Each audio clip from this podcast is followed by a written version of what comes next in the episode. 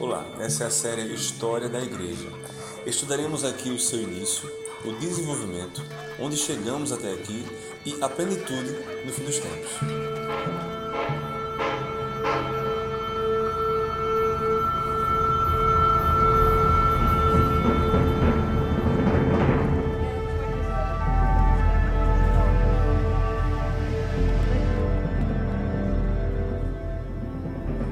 Ouvindo um podcast da Igreja na Cidade.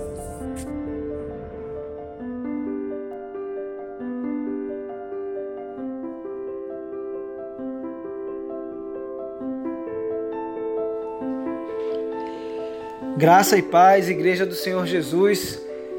Nós estamos aqui para dar continuidade às nossas aulas sobre a história da igreja e que estamos estudando nesse momento mais especificamente a igreja contemporânea, o amadurecimento do corpo. E hoje nós vamos entrar em um assunto específico muito empolgante, um assunto que realmente é, é um dos assuntos que mais nós gostamos de falar é, no meio da igreja nos dias de hoje, que é avivamento.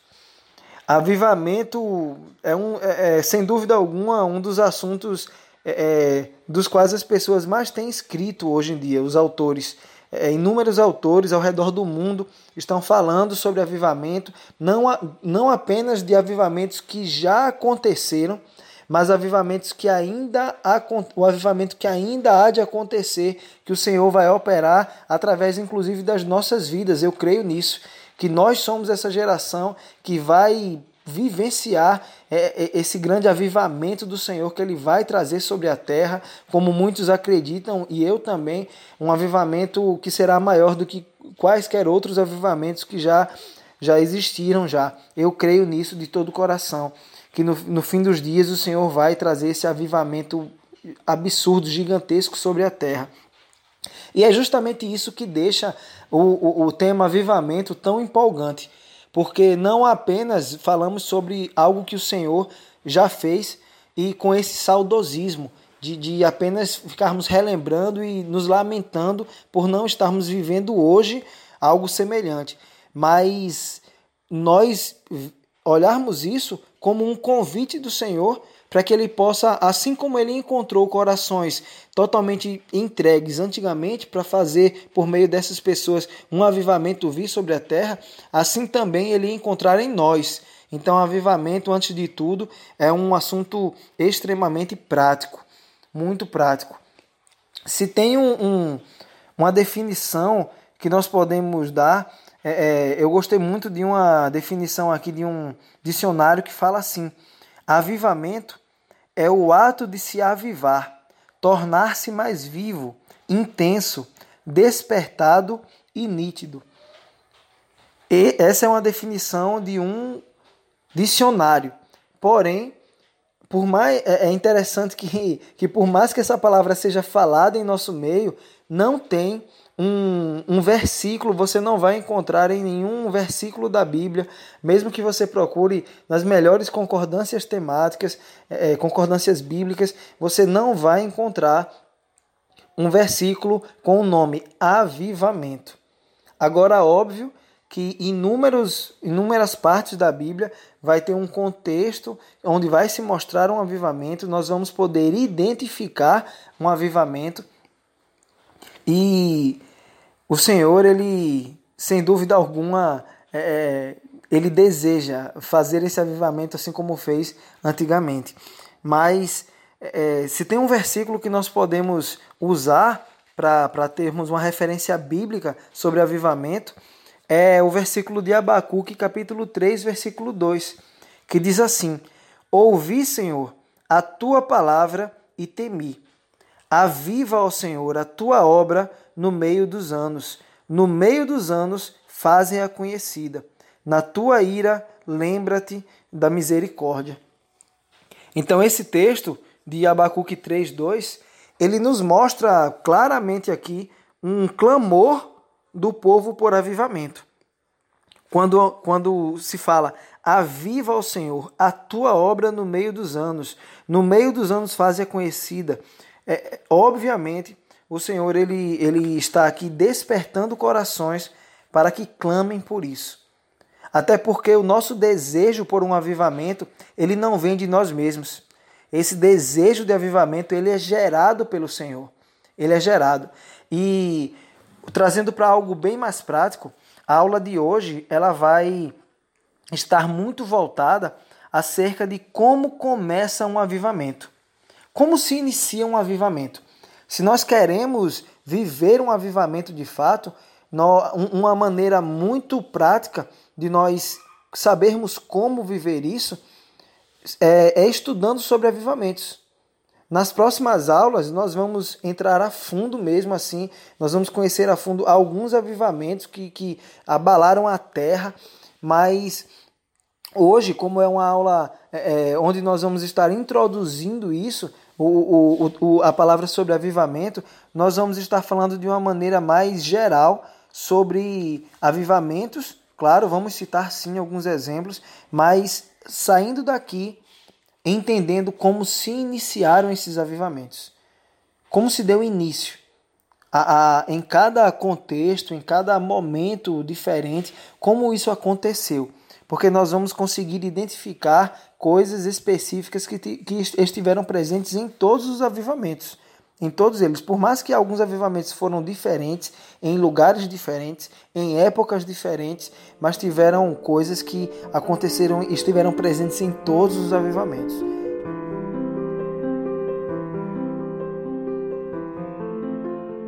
Então, avivamento, o avivamento, ele, quando nós ouvimos essa palavra avivamento, nós, por termos é, é, tanto assim definições tão ricas, tão variadas é, desse tema, pessoas diferentes veem de formas diferentes o avivamento.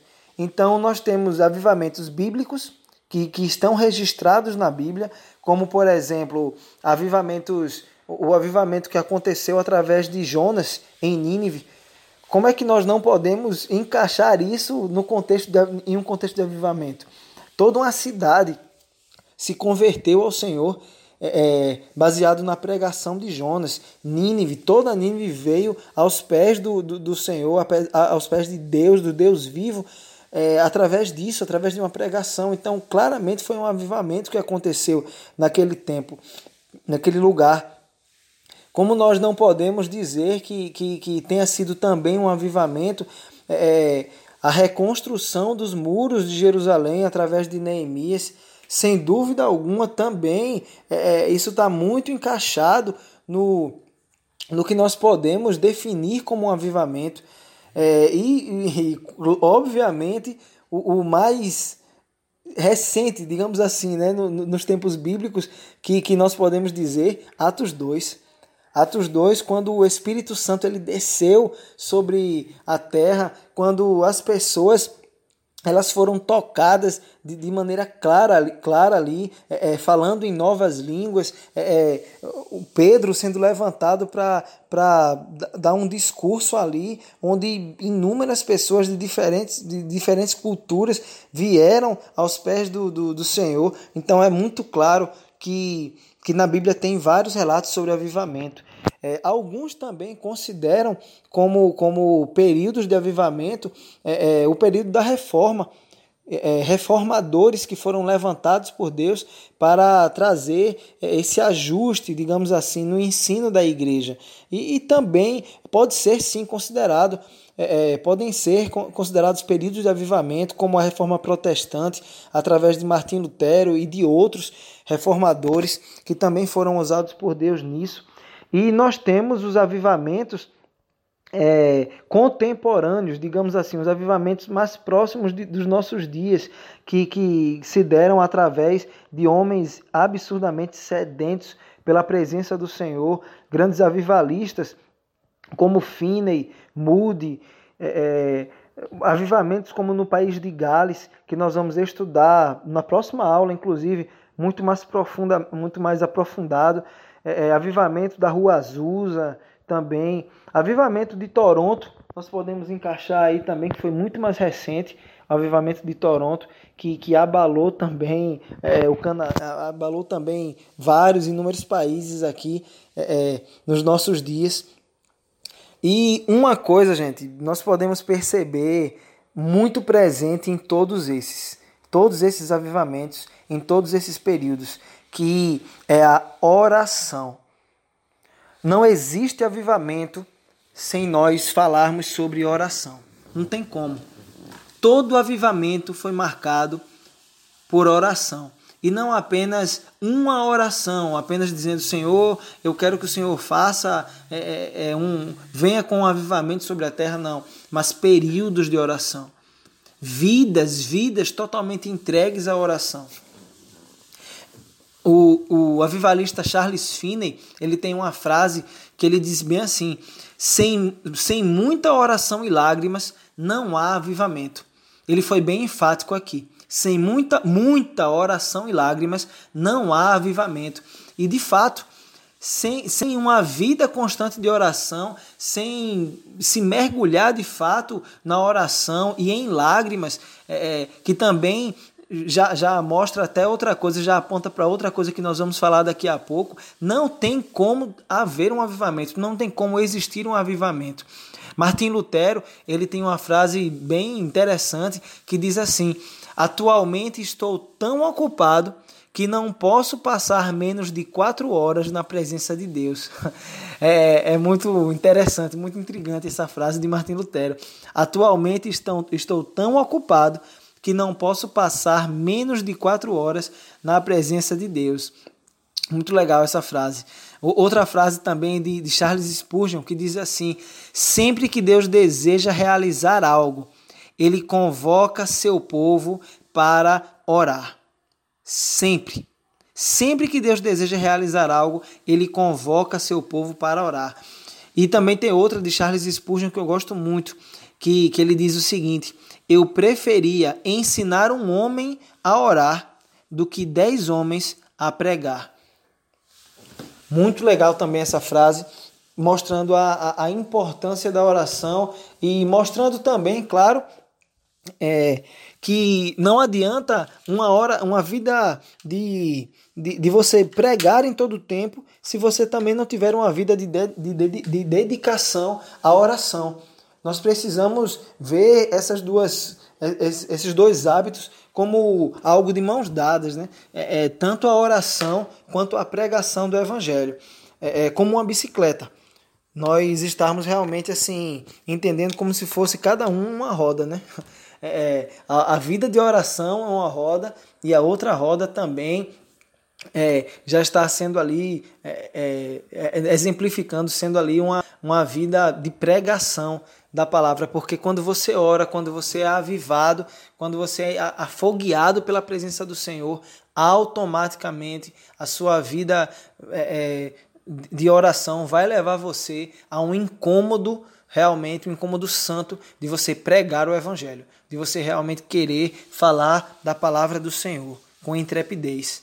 Nós observamos isso muito de maneira muito clara em Atos 2, né? É, depois que, que o Espírito Santo desceu ali, é, onde é, é apareceram línguas de fogo, automaticamente é, aquele, aquelas pessoas reunidas ali no cenáculo, elas quiseram pregar o Evangelho, fazer o Evangelho, o, o Senhor Jesus conhecido através da propagação da palavra. Inclusive, aquele toque de Deus, aquela promessa que, que foi cumprida em Atos 2, ela veio através da, da oração. Eles estavam reunidos orando. É, John Wesley tem uma frase que representa muito bem isso aí, né? que, que mostra muito bem isso. Deus nada faz a não ser em resposta à oração. Deus nada faz a não ser em resposta de oração. Então, se nós queremos algo do Senhor, apenas orando. Apenas orando nós vamos conseguir isso, não é pela nossa própria força, não é pelas nossas obras, mas orando, nos inclinando é, diante dele em oração. D.L. Moody, ele também tinha uma frase que dizia: Aqueles que deixaram a mais profunda marca nesta terra, amaldiçoada pelo pecado, foram aqueles homens e mulheres de oração você descobrirá que a oração é a força poderosa que tem movido não somente a mão de Deus, mas também um homem. D.L. Moody. Eu estou falando várias frases aqui é, realmente não apenas pelo valor de, dessas citações, mas também para que os irmãos notem quem foram essas pessoas que falaram isso, né? Homens que realmente tiveram uma vida é, exemplar, uma vida realmente é, é, que nos inspira de maneira incrível para desejarmos essa entrega mais profunda diante do Senhor. E falando sobre a vida de oração, trazendo para uma questão mais prática, assim, é, eu posso citar um, um, avivamento que ele é até pouco falado, é, mas que, que tem algo que assim bem interessante, né? De nós observarmos algo simples, mas que fez toda a diferença para que aquele avivamento acontecesse. Na República Democrática do Congo, teve um avivamento onde ele se iniciou uma menina no meio de um culto, uma menina foi lá para frente e ela começou a chorar. Começou a chorar, chorar, chorar, e, e aquele choro foi ficando mais intenso, e ela começou a, a erguer a voz pedindo por misericórdia ao Senhor, clamando ao Senhor misericórdia. E tinha um professor de teologia que estava naquele dia, professor Ioane, ele presenciou aquilo e aquilo deixou ele intrigado com, com aquela, aquele acontecimento. E ele ficou sabendo de algumas reuniões de avivamento que estavam acontecendo, algumas reuniões de, de, de busca intensa pelo Senhor que estavam acontecendo em um galpão. E ele foi, no outro dia, ele foi para um daqueles galpões. E quando ele chegou lá, ele presenciou inúmeras pessoas, como aquela menina estava é, um dia antes no culto que ele, que ele estava, chorando, se quebrantando, pessoas clamando ao Senhor. E dali ele começou a perceber que Deus estava colocando uma fome e uma sede de maneira diferenciada no coração daqueles irmãos. E dali é, se iniciou esse avivamento que aconteceu na República Democrática do Congo. Tiveram outros também, eu posso citar um, um avivamento que houve na Índia, muito interessante também, esse avivamento, em 1905, onde Pandita Ramambai, ela pediu para que algumas meninas, era uma menina que pediu para que algumas outras amigas dela estivessem junto com ela em oração, se unissem a ela e elas começaram a interceder, a interceder pedir por um avivamento. E clamando especificamente por isso, para que Deus ele despertasse a sua igreja. E depois de alguns dias, depois de muita busca intensa, depois de persistência na oração, o Espírito Santo veio, o Espírito Santo veio intensamente sobre aquelas meninas e naquele momento já não eram apenas aquelas meninas, mas já estava um grupo maior orando, clamando ao Senhor. E o que é que aconteceu? Né? Teve um fato bem interessante em meio a esse avivamento, que essas meninas, é, depois de, de um período de oração, é, uma delas estava dormindo e a outra colega de quarto dela né, é, olhou para ela e começou a, a vê-la pegando fogo. E aquela menina pegando fogo mesmo, e, a amiga dela ficou desesperada, correu, pegou um balde com água e jogou nela. E quando jogou, aquele fogo não se apagou. E aquele fato curioso levou a menina a perceber que a amiga dela não estava é, com um fogo natural, não estava com um fogo que, que poderia ser produzido humanamente, mas um fogo mesmo do espírito. O Espírito Santo estava é, realmente incendiando aquela amiga dela. E aquele fato ali impulsionou mais ainda, levou irmãos a, a, a, acreditarem mais ainda no que Deus já estava fazendo naquele avivamento, e o avivamento foi se estendendo lá na Índia. Então nós podemos ver, irmãos, que não, não tem como é, é acreditarmos em um avivamento que se diga genuíno, mas que não tenha oração. Não, não tem como nós dizermos isso aí. É, outra questão que está muito presente, muito presente mesmo, e como eu disse né, para os irmãos, uma, uma questãozinha que ficou pendente, que eu disse que nós iríamos tratar daqui a pouco, é que a oração ela está extremamente ligada ao arrependimento. Não tem como a oração, uma vida profunda de oração, ela não nos levar nos inclinar para um arrependimento genuíno. Não tem como. Porque quando nós começamos a orar a Deus, a oração, precisamos estar sempre lembrados, né? Não se trata de um monólogo, mas de um diálogo. E dentro desse diálogo, nós não apenas falamos para Deus acerca do desejo que temos pela presença dele, mas nós vamos ouvir de Deus, vamos ouvir de Deus também esse desejo, esse desejo dele por um avivamento. Porque antes de nós desejarmos um avivamento, pode ter certeza, meu amado, que o Senhor ele está desejando esse avivamento antes de nós. Já é Ele que está gerando esse desejo. Então, unido a uma vida de oração, nós vamos começar a nos arrepender dos nossos pecados. E antes de nós denunciarmos o pecado que, que, que o mundo possa estar cometendo, nós precisamos primeiro nos constranger, nos humilhar diante do Senhor acerca dos nossos pecados. Todos nós pecamos e carecemos da glória de Deus, como todos nós aqui sabemos. Precisamos do sangue de Jesus nos lavando, mas esse arrependimento precisa ser um arrependimento genuíno. Como eu, eu gosto muito do, do que o Russell Shedd ele falava que ele dizia o seguinte: avivamento tem suas raízes no arrependimento. Onde não há arrependimento, não há avivamento. Russell Shedd já dizia isso. Vou repetir mais uma vez: avivamento tem suas raízes no arrependimento. Onde não há arrependimento, não há avivamento. Então, é pura ilusão se nós acharmos que um avivamento genuíno ele vai acontecer sem nós não estarmos totalmente aprofundados em um arrependimento genuíno. É, é, lembrando que arrependimento não é apenas choro, né? Não é apenas choro.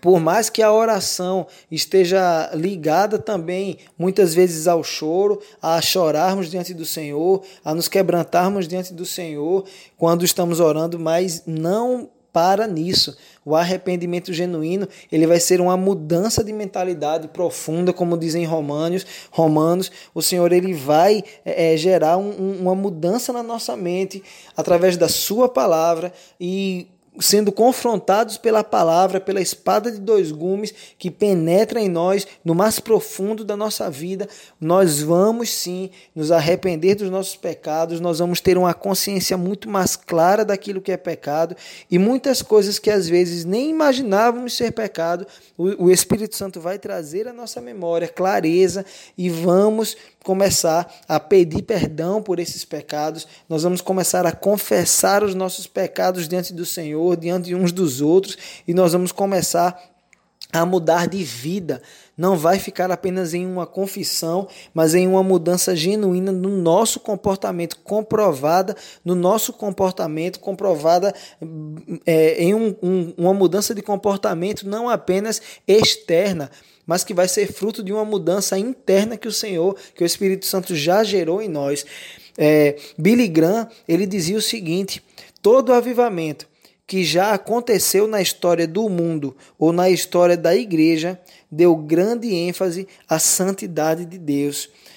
O arrependimento ele nos leva a nos arrependermos das nossas obras erradas, das nossas obras mortas e nos leva a vivermos, a desejarmos de todo o nosso coração uma vida de santidade, uma vida de santidade que não pode ser é, confundida com uma vida de legalismo, com uma vida apenas de regras, mas um avivamento realmente que nos faz desejar verdadeiramente a presença do Senhor mais do que tudo. O avivamento ele gera em nós temor. O, o, o, avivamento ele traz um senso de arrependimento muito forte. O temor do Senhor ele começa a, a se fazer presente nas nossas vidas. É, Jonathan Edwards ele tem um sermão muito conhecido, o mais conhecido dele, acredito eu, que é pecadores nas mãos de um Deus irado. E nesse nesse sermão ele é interessante que quando ele pregou muitas pessoas que estavam ouvindo, elas começaram a clamar ao Senhor, pedindo perdão pelos seus pecados, pedindo, é, interromperam, na verdade, impediram Jonathan Edwards de acabar aquele sermão. É, é, ele não conseguiu nem chegar na parte que falaria sobre a misericórdia do Senhor, porque no meio as pessoas já estavam clamando, homens e mulheres gritando, pedindo ao Senhor para que, que tivesse misericórdia deles e que permitisse dar tempo deles pedirem perdão pelos seus pecados, para que eles não fossem para o inferno, porque uma consciência tão grande acerca dos pecados deles, acerca da, da diferença do, gritante entre a vida deles e a santidade do Senhor, se fez presente ali e eles notaram o quanto precisavam de Deus. Então, se nós queremos um avivamento genuíno, nós não podemos é, é abrir mão desse pilar tão importante que é o arrependimento. É, é muito válido nós lembrarmos que Jesus, Jesus, o nosso mestre é, o nosso Senhor e Rei, o Senhor Jesus, nosso Salvador, ele começou seu ministério pregando sobre arrependimento. Interessante que já vinha sendo pregada essa mensagem através de João Batista, que, que preparou o caminho do Senhor.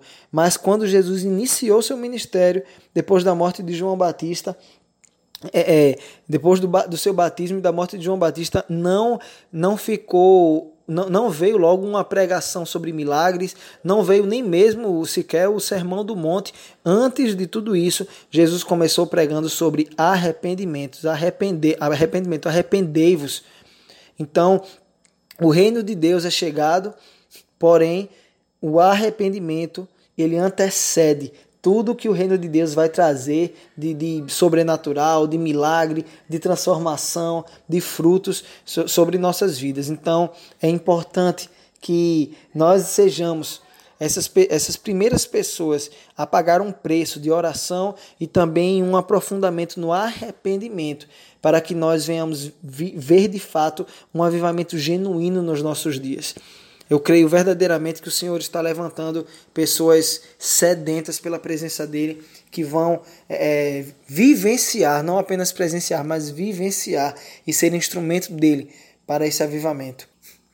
Nós acabamos de falar sobre dois pilares: o pilar da oração, para que se inicie um avivamento, e também o pilar do arrependimento para que esse arrependimento é, é, ele gere em nós frutos dignos é, é, que, que mostrem, que revelem esse arrependimento e assim nós possamos clamar ao Senhor de todo o nosso coração e nos colocar como instrumentos disponíveis nas mãos dele. Mas também tem outro pilar, além da oração e do arrependimento, que eu queria é, falar aqui, que é o desprendimento.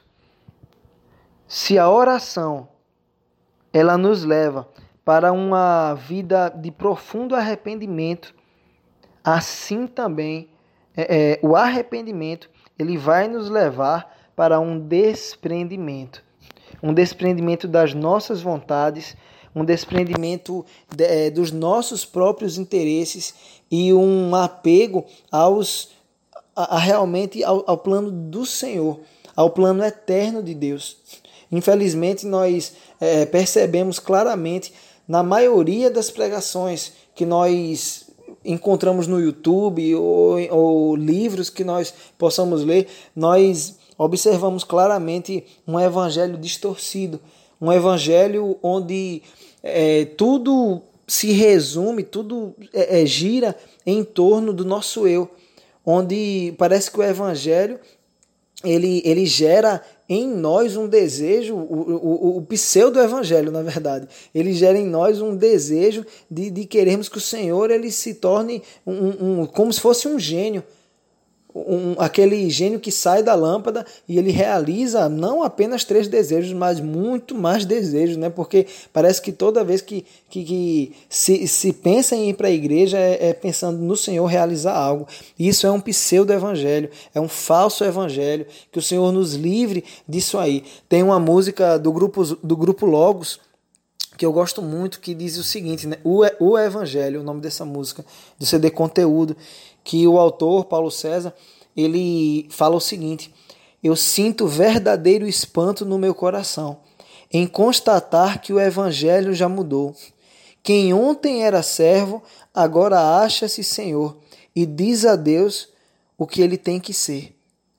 Mas o, mas o verdadeiro evangelho exalta a Deus Ele é tão claro como a água que eu bebi, e não se negocia a sua essência e poder.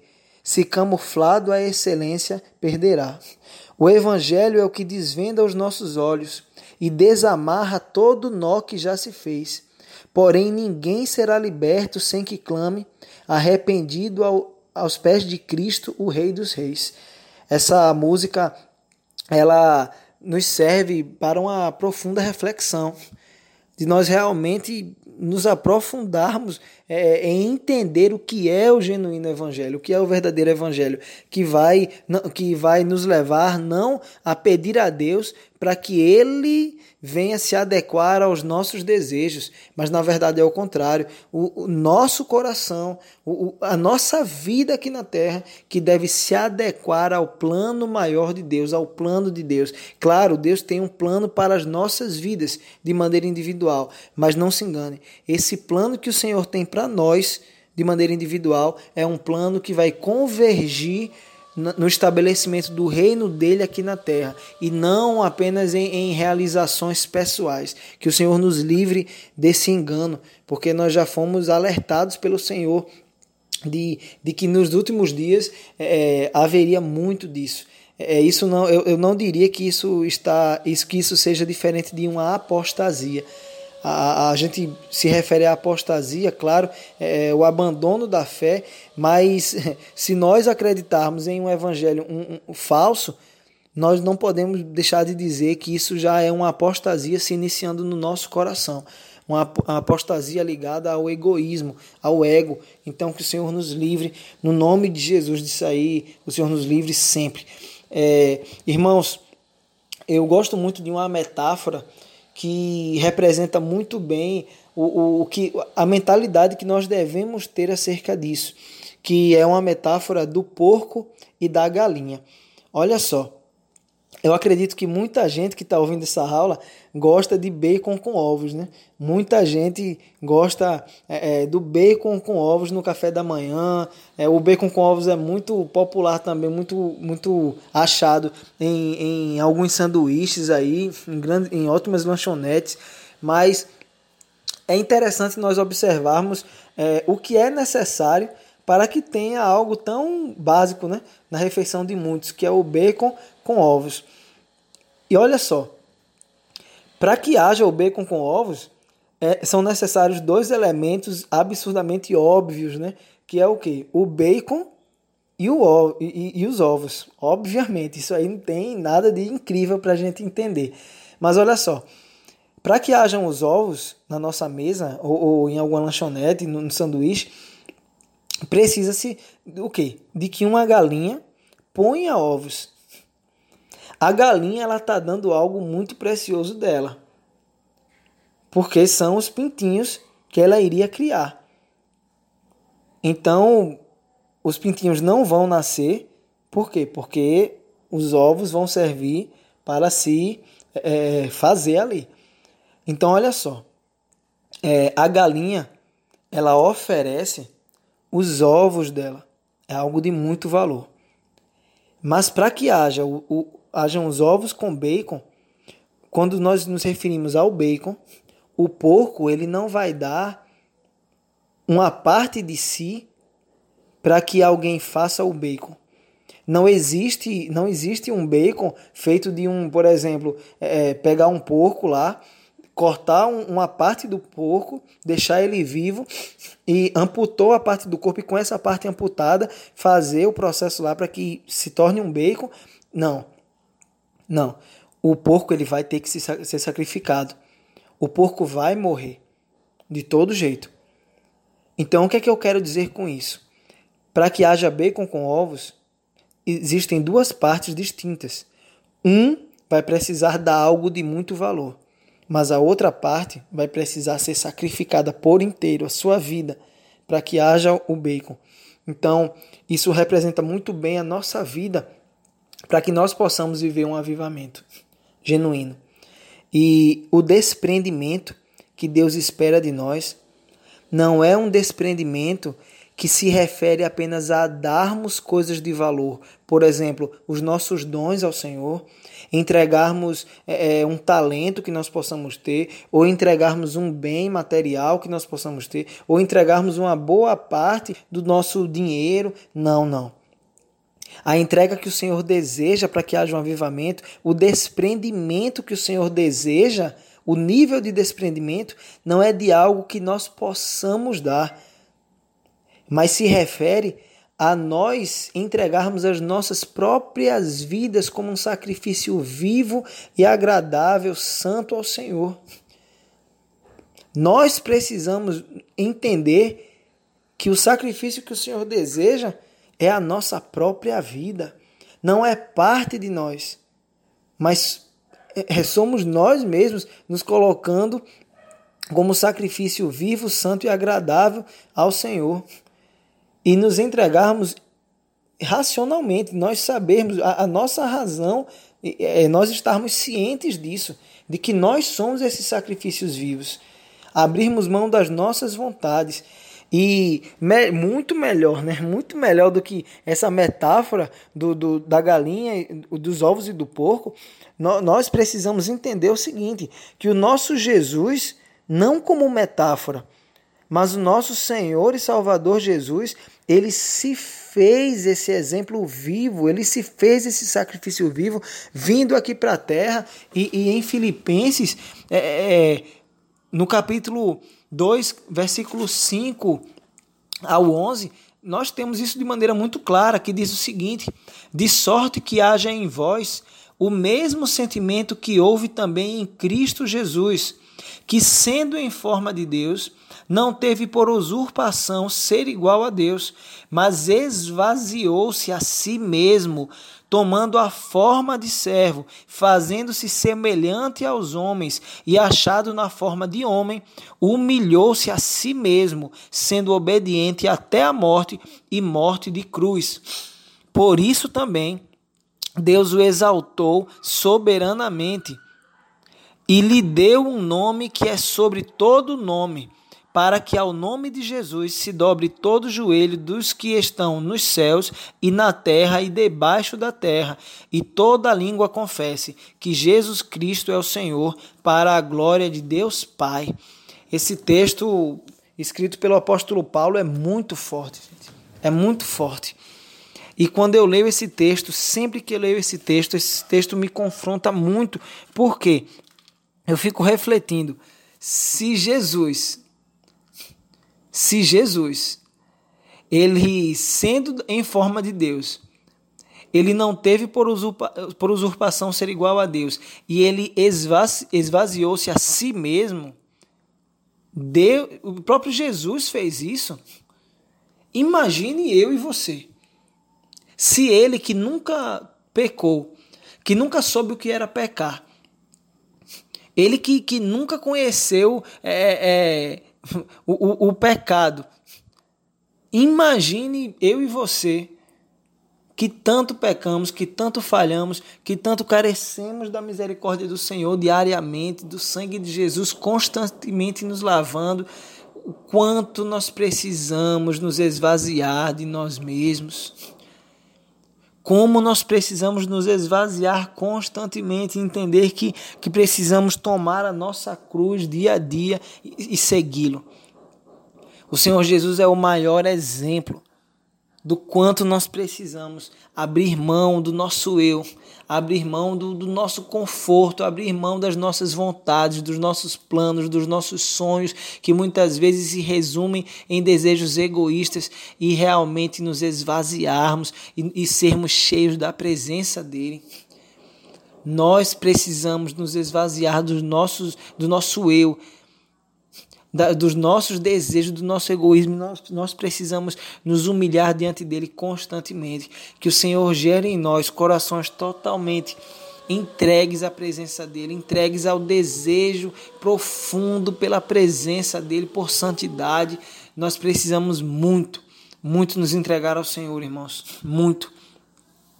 É, se nós quisermos verdadeiramente não apenas entender de maneira teórica como se inicia um avivamento.